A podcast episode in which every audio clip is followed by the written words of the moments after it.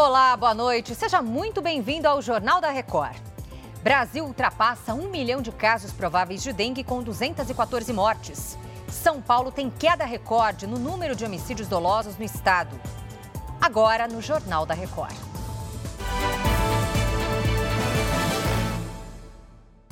Oferecimento: Bradesco. Comprar online com cartão virtual é fácil. Brasil ultrapassou a marca de um milhão de casos prováveis de dengue em 2024. Segundo o Ministério da Saúde, também foram 214 mortes confirmadas. Vamos ao vivo a Brasília falar com a repórter Ariane Bittencourt. Ariane, boa noite. Onde está a maior incidência de casos de dengue? Boa noite, Lidiane. O Distrito Federal lidera esse ranking com, neste momento, mais de 3.600 casos da doença a cada 100 mil habitantes. Além disso, são 53 mortes confirmadas. Por aqui, o governo decretou situação de emergência na saúde pública. No cenário nacional, são 501 casos de dengue para cada 100 mil pessoas. A faixa etária dos 30 ao 39 anos segue sendo aquela com maior número de ocorrências da doença no país. Segundo a ministra da Saúde, Nízia Trindade, o Brasil pode ter neste ano o dobro de casos de dengue registrados em 2023, quando foram um pouco mais de 1 milhão 658 mil ocorrências. No próximo sábado será realizado o Dia D de combate à dengue. Serão ofertadas à população ações de orientação para que todos possam combater a disseminação do mosquito. Lidiane. Obrigada, Ariane, pelas informações. E vale o lembrete: todo mundo é responsável ali, pelo menos pela sua casa. Pratinho de planta, vasilha, principalmente de pets. Tudo bem fiscalizado. Bom, São Paulo registrou uma queda histórica no número de homicídios dolosos, aqueles com intenção de matar. Com isso, o estado fica entre os mais seguros do país. Boa noite, Caterina Chute. De quanto foi essa diminuição? Oi, Lid. Boa noite para você e também para todos que nos acompanham. Olha, a queda foi de 14% em janeiro deste ano, em comparação com o mesmo período do ano passado. Segundo os números divulgados, os homicídios dolosos passaram de 250 em 2023 para 215 em 2024. Além disso, a taxa desse crime por cada 100 mil habitantes no estado foi de 5,66 o que também representa a menor marca da série histórica para o acumulado de 12 meses. O secretário de Segurança Pública, Guilherme Derrite, acredita que esse resultado é graças às políticas criadas pela gestão para combater esse tipo de delito. E olha, os roubos de veículos também tiveram o menor número dos últimos 24 anos para o mês de janeiro. A queda foi de 29%. Lide. Obrigada, Caterina, pelas informações. Boa noite para você. Pontes e viadutos da cidade de São Paulo estão passando por um programa de recuperação. O prefeito Ricardo Nunes contou sobre a importância do trabalho.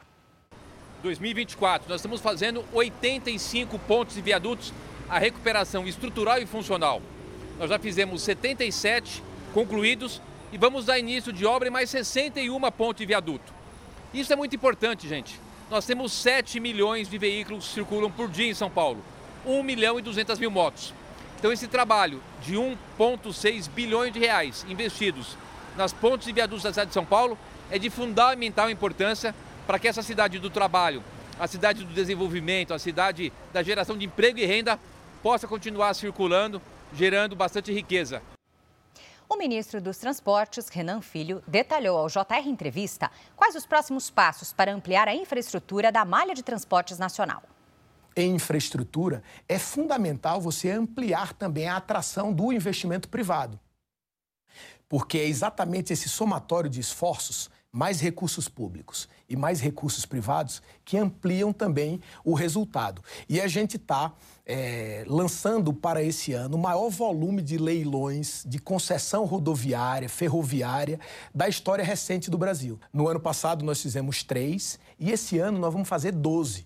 Vamos chegar até o final do segundo ano, aproximadamente a 15, para tentar fazer 35 leilões é, nesse ciclo de quatro anos do presidente Lula. Se fizermos 35 leilões novos em rodovias e otimizarmos 15 contratos, teremos 50 novos contratos com uma potência superior a 200 bilhões de reais de investimento para se somar aos 80 bilhões que nós vamos fazer com investimentos públicos. Isso é, colocará certamente o Brasil é, num nível de investimento em infraestrutura mais condizente com a nossa realidade. Após passagem pela Guiana, o presidente Lula desembarcou em São Vicente, Granadinas, para a cúpula dos estados latino-americanos e caribenhos. A enviada especial Renata Varandas traz os detalhes. Olá, boa noite. O presidente Lula chegou nesta quinta-feira à tarde aqui em São Vicente, Granadinas. Aqui, o presidente participa da oitava cúpula da CELAC. A gente lembra que o Brasil voltou a fazer parte da comunidade dos países latino-americanos e caribenhos ano passado, depois de ficar dois anos fora. O encontro será amanhã, o dia todo, com 14 chefes de Estado e de governo. Até agora estão confirmadas duas reuniões bilaterais. Uma com o presidente da Bolívia, Luiz Arce, e outra com o Nicolás Maduro, presidente da Venezuela.